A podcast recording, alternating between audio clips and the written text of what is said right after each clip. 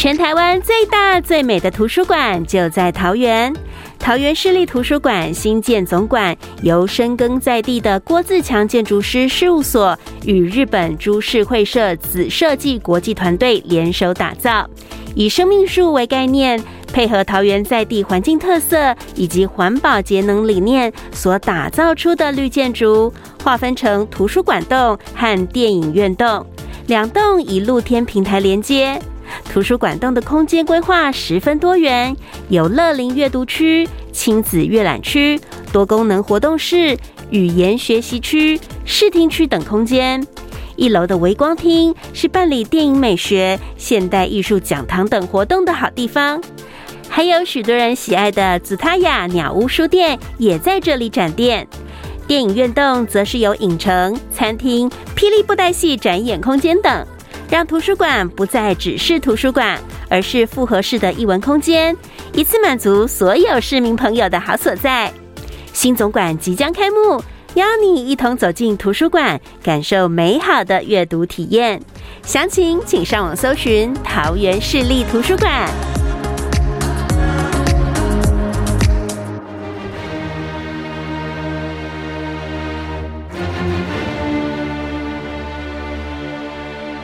赵少康时间，吃喝玩乐骂，和我一起快意人生。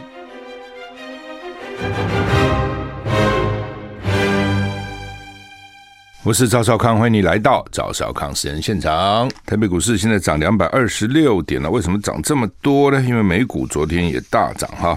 纳斯达涨了四百八十四点，涨了四点四一个百分点；道琼涨了七百三十七点，涨了二点一八个百分点；费半更涨了五点八五个百分点。所以激励台股现在涨两百二十一点。台股昨天就涨了一百六十九点，涨不少了哈。今天又涨了两百二十一点。那台积电呢，一下子就给给它涨了十四块，涨到五百零四哈，涨了二点八五个百分点哈。呃，联发科也涨了十七块哈，涨很多哈。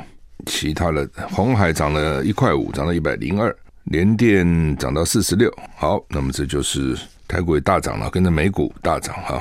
好，那么今天这个联合报、中国时报的头版登的都是江泽民啊，江泽民昨天过世哈，那九十六岁啊，也算是高寿啊。那他在大陆呢，他算是中共第三代领导人。那他在上海病逝啊，他在大陆主政了十三年。那时间也蛮久的哈。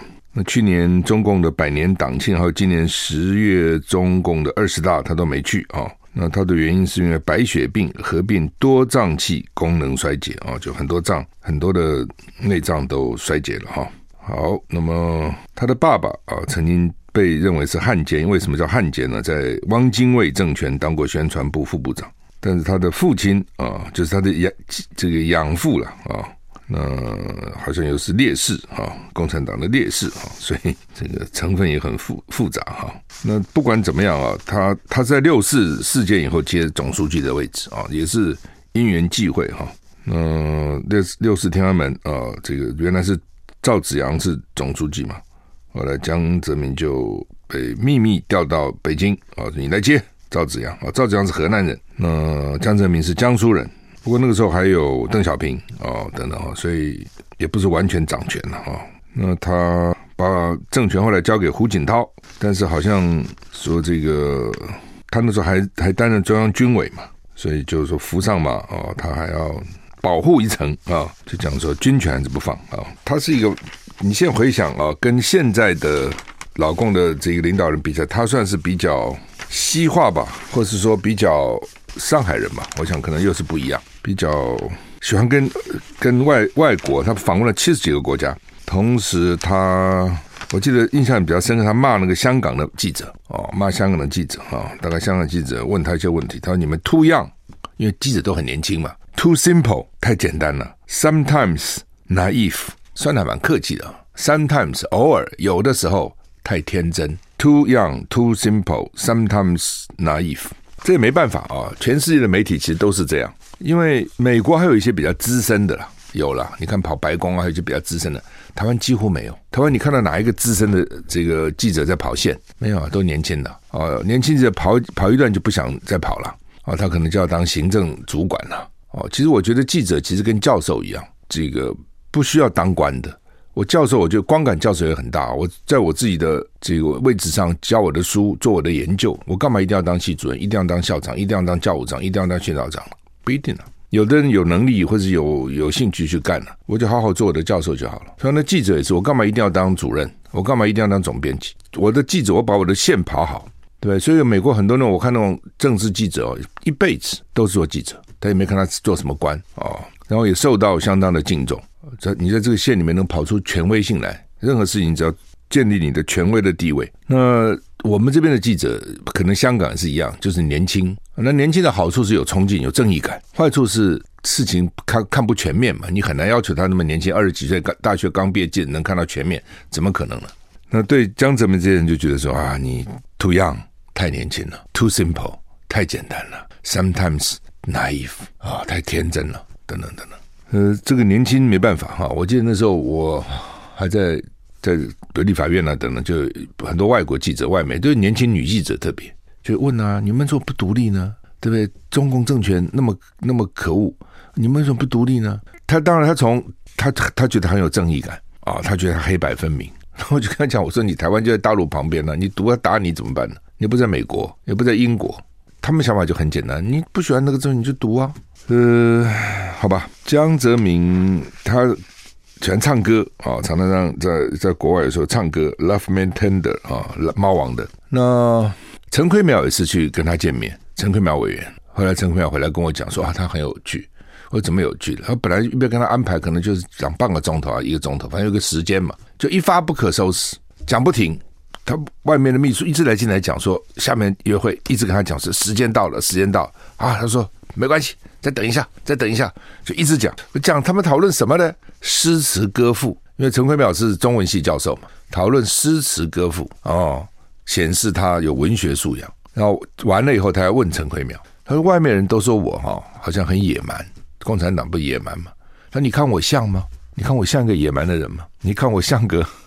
他觉得共产党就是那种面目哦，这个很凶凶狠的。你看我像吗？好，那么。”大概那个时候，陈陈坤淼跟我讲，有跟他建议了哈，就是说，你们每天两岸什么一家亲，台湾人到大陆当被当成外国人去参观呢、都是特别贵。大陆人有大陆人的价钱，台胞就有另外的价钱。就你们台湾人有钱嘛？他你这是什么意思呢？你这真的有对台湾人有有有有把台湾人看成你们的同胞吗？你现在同胞就应该同样的价钱呢、为什么这个台湾人是特别贵呢？后来江泽民。大概有听进去，后来到了就改了。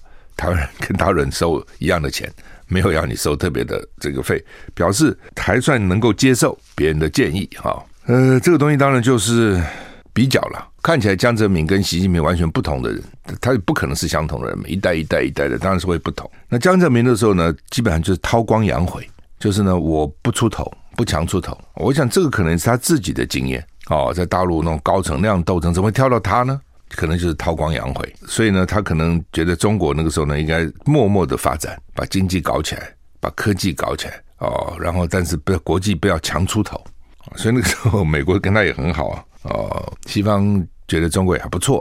啊，那但是我有时候在想说，你现在你就算想要韬光养晦，肯定也不行了，因为那个时候人家不知道你在干嘛，你不够强嘛，也不够富嘛，哦，才刚起来嘛，你想那个六四之后。大家就不去投资，全世界都在排挤他，那他当然要低姿态嘛。那等到现在经济也起来了，经济起来，他军事一定会起来嘛，投资嘛。那你说你要装说我现在很穷，我要装说我很弱，你装不了啊？你怎么装呢？也很困难啊。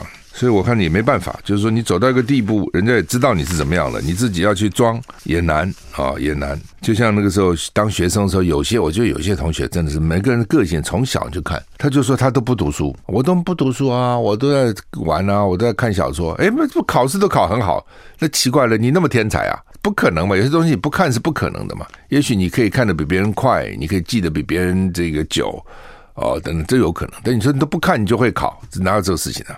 那有些是这样，我的意思就是这样。你就跟他讲说我没有，我很弱，不可能嘛？你那个表现出来不是这样子嘛？哦，你现在躲躲不了人嘛？你有几颗飞弹，对不对？有几颗核弹头，躲得了吗？躲不住的啊、好，那么虽然他现在还已经不掌权很久了，可是今天大家还是全世界都把他这个过世的新闻当成蛮重要的一个新闻，就表示他在中共从六四过渡这段时间呢，还是有他的地位啊，更有他的贡献哈。那当然，邓小平是了不起的，凭良凭良心说，在那样的状况之下，能够提出改革开放，也知道说大陆那个共产党那套是不通的哦，非要改不可啊，让少部分人先富起来，需要再回来。I like 我是赵小康，欢迎你回到赵小康时间的现场。台北股市现在涨两百二十八点哈，好吧，这个蒋万安当选台北市长呢，当然是国民党很高兴，蓝军很高兴，但是他留的那个立委怎么办啊、那个缺要补选了啊、当然中选会很坏啊，平常讲民进党是很坏的，就是说立委辞职以后呢，出缺了三个月之内可以公告，三个月之内都可以，但是呢，你公告之前都可以迁户籍，但是呢。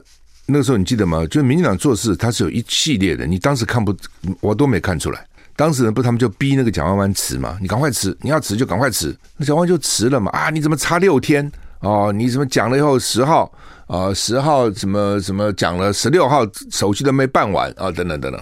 好，然后呢，这个后来蒋万就说啊，我虽然是十六号才才完成手续，但是我我讲十号辞，立法院就发布他十号辞了。就报给中选会，记得吗？然后立刻中选就发公告。那时候想说，干嘛那么急呢？哦，就跟这个补选有关。就是说，不立委的选举必须要在那个选区里面，不是说我台北市人都可以去去选那个蒋万的那个缺，不是的。蒋万的缺是中山区跟北松山，松山还分成南松山跟北松山。哎，台北市哈，议员哈有八个选区啊，对，讲错了，议员有六个选区。立委有八个选区，所以台北市选八个立委，每区选一个。台北市有八个立委，但议员是六个选区，是多选，每个区可以选个好几个，甚至有十十几个啊、哦。所以呢，立委跟选议员的选区还不还不一样啊、哦。议员选区比较大一点，立委选区比较小一点。但是蒋万那个选区就是中山跟北松山，松山分南松山、北松山。好了，那现在蒋万走了去了。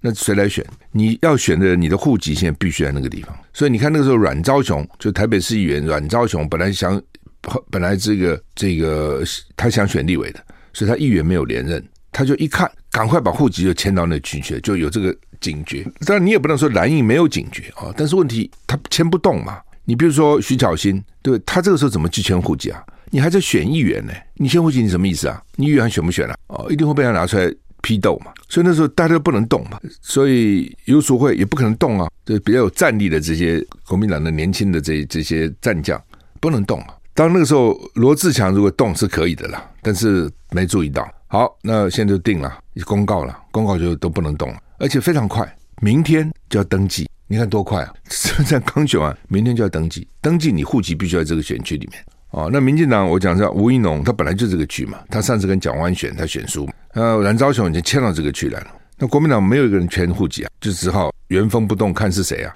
那现在复合的就是王宏威，大家认为比较有战力，就王宏威。郑丽文也在，郑丽文因为住在我们中广对面，我们中广就是中山区，所以郑丽文是在。所以你就让我看，真的能够打仗的就这两个人，王宏伟跟郑丽文。那王宏伟，王宏伟他是想当，他原来是有意当立委，不是没有，否则上次不会跟费鸿泰争那么凶嘛，在南松山。但是因为立委是一个选区了，南北啊、哦、都松山是一个区，就不分南北了。那那个时候他这两个初选呢，但竞争非常厉害啊。那所以王鸿薇是，而且他有资格，王鸿薇的条件，他的程度啊、有一些程度不够，你当立委是自曝其短，闹笑话而已，他是够的啊、所以对王鸿薇来讲，这是一个好的机会。本来是一个好的机会，对不对？你就就去选了嘛，啊！但是呢，我想他也是经过天人交战了，他何尝不知道这是一个机会呢？而且立委，你一旦上去，你就上去了嘛。他 这这个东西这很难讲，这人质互见。我旁边问了几一些朋友，也有不同的反应，有的就认为说去选嘛，有的认为不好，说这样你才才议员都还没就职，你就跑去选另外一个。呃，那他大概也征询了一些人，主要他我觉得他，因为他记者出身嘛。他可能征询了不少记者朋友了。那你知道记者，记者的个性啊，第一个是怀疑，任何事情先怀疑，那么你是不是个坏蛋？讲的话是真还是假的？第二个记者呢，都比较负面。你自己想，记者报新闻一定找负面报，他不会报正面新闻。记者的个性都是比较负面哦。像我们看事情常常看光明面，记者看事情就会看黑暗面，先看那个负面，否则他不当当不了好记者。都看光明一面，他搞什么东西啊？那另外呢，就是记者可能就觉得他比较黑白分明吧，哦，觉得哎不应该，就就是这样哈。那问题是国民党就惨了，他没有什么人了，因为他就是这样，我不讲嘛，他只有王鸿一跟郑丽文，只有这两个。休息一下回来。我是赵少康，欢迎回到赵少康时间的现场。台北股市现在大涨两百六十四点，涨得很好啊！刚才讲这个台北市蒋万的缺，还有南投许淑华当选县长的缺啊，好吧，这个先放下来，讲一个讲一个这个 有点时效的哈。你记得去年我们曾经讲过啊，这个中广跟好物呢去去载了一批这个大玉林的蜜苹果下来，你记得吗？啊，结果我们的听众抢。抢抢抢抢抢不到了，因为太 太热门了，还来骂，很多人来骂，说一定都是给你们员工分掉了啊！你怎么不给我们留啊？等等哈。后来我就说，那赶再再去再去大玉岭，再去找一批嘛。哦，本来也答应说他们再给我们一批，就那天一上山，气候变，气候一变，惨了，通通不行了。哦，这个就是说农业这个气候的变化很大哈，所以今年我们很早就去在注意大玉岭的这个蜜苹果哈。台湾的苹果是在一千五百公尺以上就可以长台湾的苹果，但是要结蜜要好，那对不起，那就要越高越好。大玉岭多高呢？大玉岭在合合欢山隔壁哈，海拔两千六百公尺，比梨山、比福寿山、比武陵农场都高啊。那虽然它只比梨山高五百公尺，但是这就差很远。你不要看那个五百公尺，日夜温差甚至跟梨山可以差到二十度，它一定要日夜温差大。白天呢晒晒大太阳晒，晚上非常冷，哇，这是啊、这个跟人一样要磨练，就是白天要晒太阳，晚上要非常冷啊、所以呢，因为它高，所以大玉岭的蜜苹果比梨山要晚差不多三个礼拜，是台湾最晚的蜜苹果。所以为什么等到现在哦？因为它刚出来，因为它是台湾最晚的。那另外呢，因为它高，到了两千六百公尺，没有害虫。害虫也活不了，所以它不需要喷农药哦，不像其他比较低的山要喷农药，而且它不套袋，不要它没有虫嘛，所以不需要在那个苹果上套那个袋子，因为不套袋，所以阳光照得更充分。你想太阳一照就全部都照到，所以它的特色就是这样哈。那当然越高苹果越小，越扎实，越高它那个粒就小哦，所以你看小小的。哦，但拿在手上沉甸甸的，咬在嘴里，哇，这个一多汁又好吃又香又脆又有水、哦！那他现在我们合作资料叫做阿荣果园、哦，这个阿荣哈、哦，到现在也也不过就是它一百颗，这个果园就一百颗，而且呢死一颗就少一颗，你是什么意思啊？因为他们规定死的果树不能再种了。要种别的树，所以呢，死的果树就死了。所以换句话说，它这个果园的树都是四十到五十年的，就跟那个麻豆，我们上次介绍麻豆老张一样。所以死了就死了，就少了。好，今年又少了好几棵，四四五十年，你还要它怎样啊？那个是本土栽植的，非常稀有啊。成长时候呢，这次啊，这次的这个开花的时候有下雨，所以很多花就打掉了，打掉就不能结果嘛。所以今年果就少，结果成长的时候又不下雨哦，所以不下雨，所以果实更不会大，所以小小的啊。今年我看就是小小的，但是我觉得也很好。为什么？我一次吃一颗就好了嘛。你那个大的有时候我很麻烦的啊，所以今年我们就因为去年被骂，被去年你知道我们被骂惨了，很多买不到听众就打过来骂我们说你们什么什么什么。所以呢，这个今年用了一整车，一个大卡车上去给它运下来哈，运了一百筐，一百筐那个大筐啊，一百筐。它很脆哦，有蜜香，就有一种淡淡的清香。就你我吃就觉得淡淡的清香。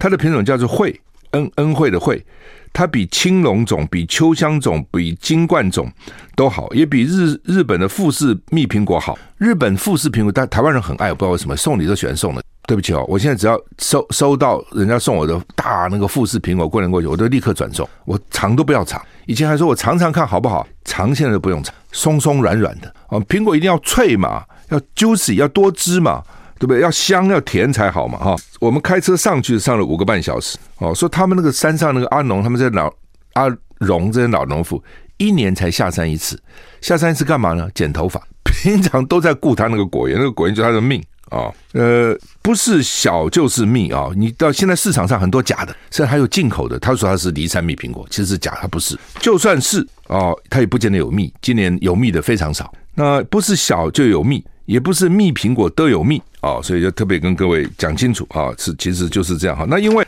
它天然出蜡，所以它不需要打蜡哦。那你如果看有一层蜡，那是天然的，它自然分泌的，你可以连着皮一起吃了等等哈。所以非常好哈，有兴趣哈，要快很很快就没有了哈。打中广服务专线零二二五零零五五六三。零二二五零零五五六三，或是直接上好物世界网站，那比较快。直接上好物世界网站去查询哈，呃，因为好有些老老的朋友知道，所以已经先去预购，所以现在剩下也不多哦。本来大概有一千箱的哦，现在只剩六百箱，很快。我这样电话打完很快，所以你赶快先，我鼓励你上网比较快了。如果你不会上网打电话，那就快啊！今天大概就没了哈，不要再骂我了，拜托哈，就是这样子哈。那他今年已经量比去年多了哈，真的好啊！我吃怎么会这么好？怎么台湾有这样好的东西？哦，你是很难想象台湾会有苹果，而且这么好吃的苹果，哎，你吃就觉得香香的，而且新鲜。你国外的苹果都不知道几个月以前采的，然后经过运运运的，这就是新鲜，就前两天才采的，运下来立刻分装。哦，大概一两天就会，周末就可以送到你家。为什么今天讲六日大概会到你家？免得有人有些人白天不在家，所以我礼拜一讲，那礼拜二送到你家，礼拜三送到你家没人呐、啊。好，所以今天讲你六日就会到。哦，所以这个都算算过的，就为了。就是团购了，因为我们是一卡车来才会有这个价钱的哈。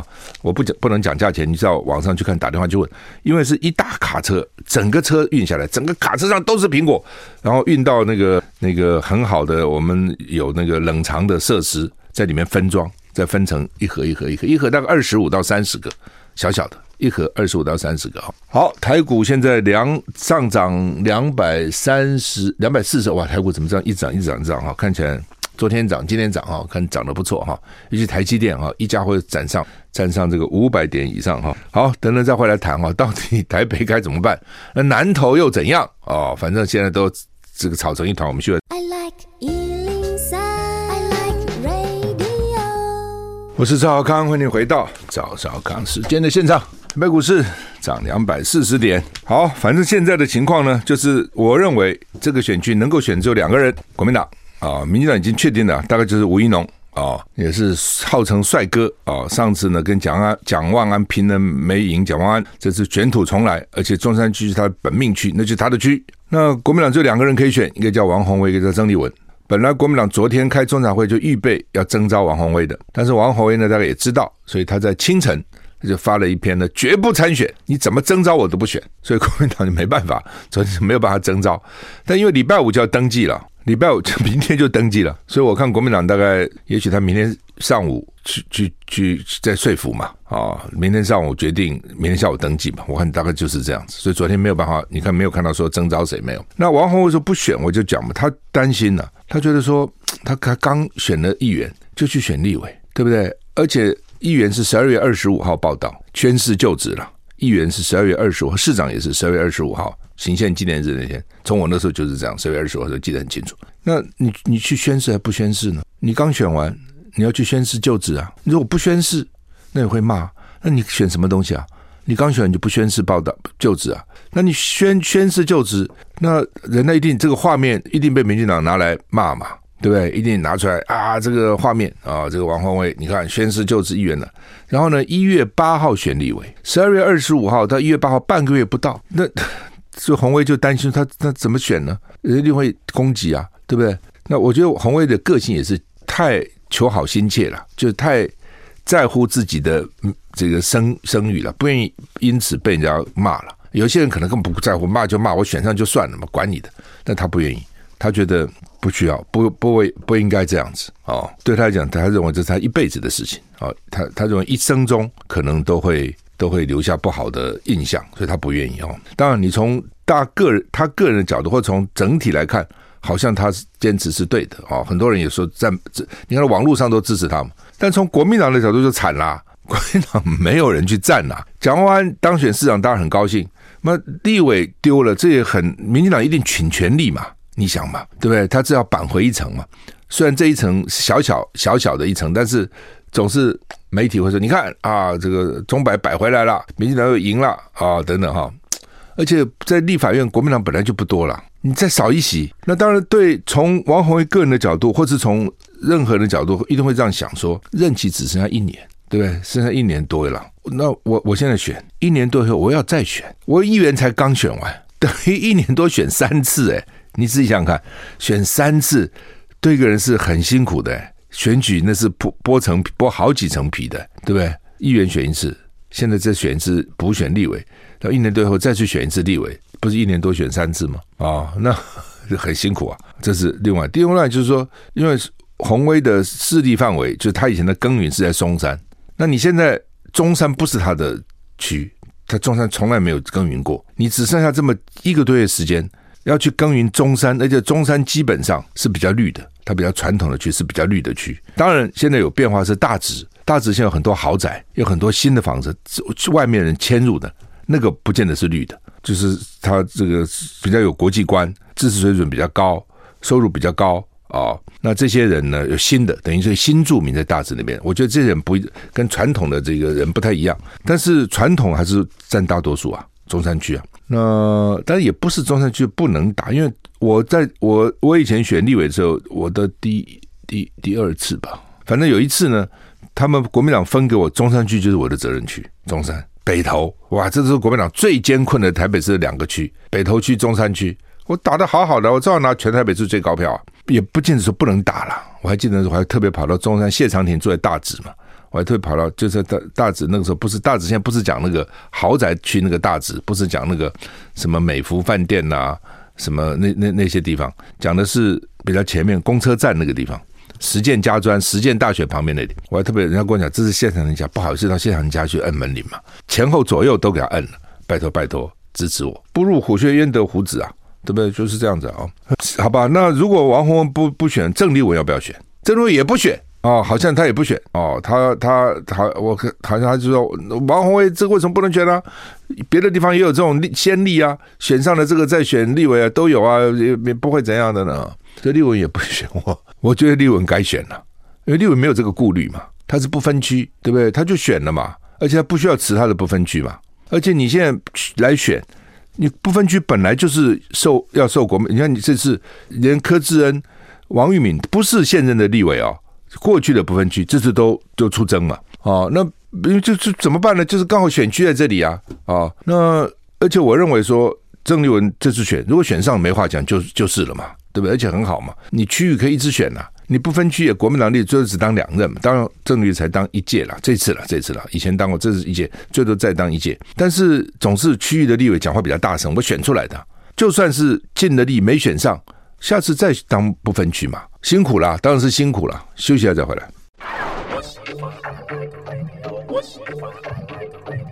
我是赵少康，欢迎你回到赵少康时间的现场。台北股市现在上涨两百二十。一点哈，刚讲的是蒋万安这个缺啊，那另外南投许淑华那个缺呢，现在也讲说南投有三个人啊，一个就是现在的党部主委啊，南投县党部主委，一个是议员啊，一个是南投市长任满，哈，他三个了哈。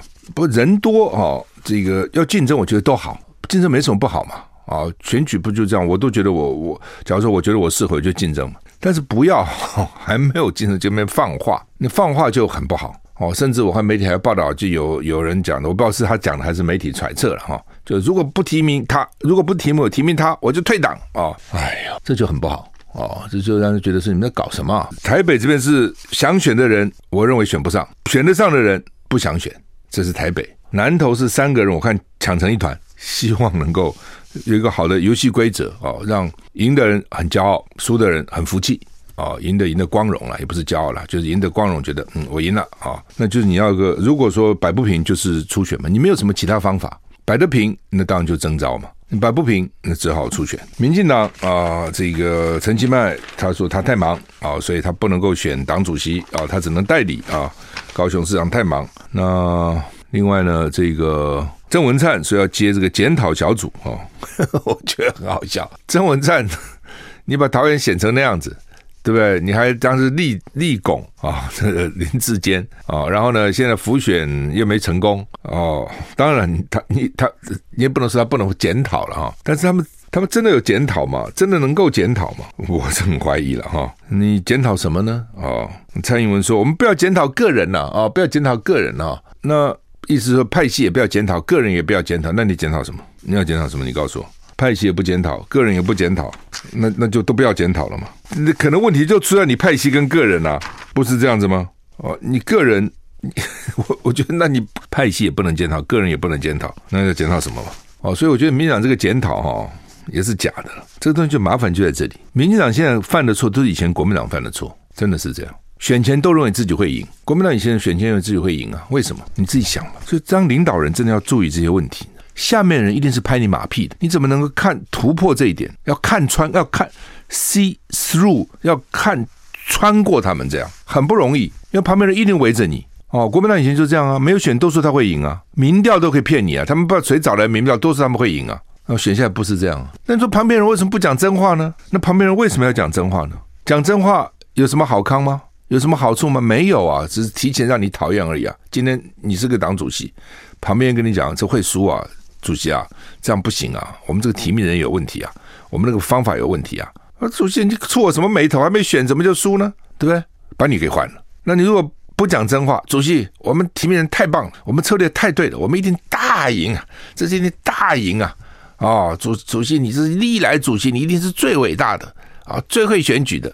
主席现在好高兴，然后呢，民调呢？民调我们也赢啊，给你看看，民调我们就赢啊。然后选选输了，选输了谁下台？主席下台，主席不是要先下台吗？他这个旁边的人是不是一定下台？还不一定哦。那些党工还不一定下台，就算下台没什么，我换个位置，我还是在党里面工作啊，我还是党工，你能把我怎样？所以以前国民党就是这样子啊，选前都觉得自己会赢啊，好的不得了。我们就想说怎么会赢呢？他说他会赢啊，那他的民调跟我民调也差很远呢、啊，诶他会赢啊！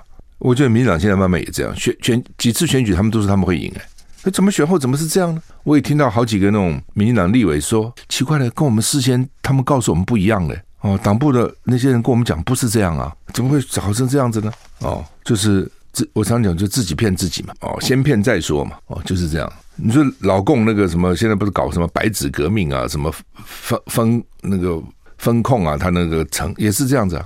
下面的一定是越来越严呐、啊，怎么会越来越松呢？抓到一两个染疫的那时候，哇，就书记啊、省长办官就拔掉了。那你觉得不严吗？他当然严了。老百姓，老百姓管你去死啊，对不对？研究，而且我冠冕堂皇啊，为了你们身体好啊，为了你们不染疫啊，这这理由多么光明正大。那么你敢反对？你什么意思啊？你要我们都染疫是不是？你要这个大家都住院，对不对？都死了是吧？哦，你是居心叵测啊？你什么意思啊？所以就越来越远，越来越远，越已经到两三年了，老百姓是忍无可忍啊，忍无可忍啊。呃，中研院的报告说，二零五零年净零很困难，我也认为很困难啊。要找到新科技，那新科技在哪里呢？对不对？因二零五零到现在不会剩下二十八年了，那在可哪里新科技啊？从上次在里约，对不对的那个地球高峰会到现在。也二十多年了，二十多年有什么特别的新的科技吗？所以他们现在是要评评估第四代核能技术，叫 M S M R、哦，就小的核核电了，小的核电厂了，不像现在大的核电厂，小的核电厂、哦。但是现在小的核电是一个趋势了，但是技术到底怎样出来了没有啊、哦？呃，Bill Gates 他们也在弄嘛，小就它叫做小型模组化核反应器。哦，所以叫 SMR 哦，小型模组化，就是将来这个模组做好了可以到处射哦。那就算发生问题，风险比较小，不过也很难讲。就是说，大有大的好，小有小的好了。大的好就是说我可以把我所有的人才集中去管理它嘛。哦，假定说它是必要之恶，我非要它不可，那我真的是尽全力把它守好，让它不会发生任何问题嘛。哦，小的话就分散了。好吧，我们时间到了，谢谢你的收听，再见。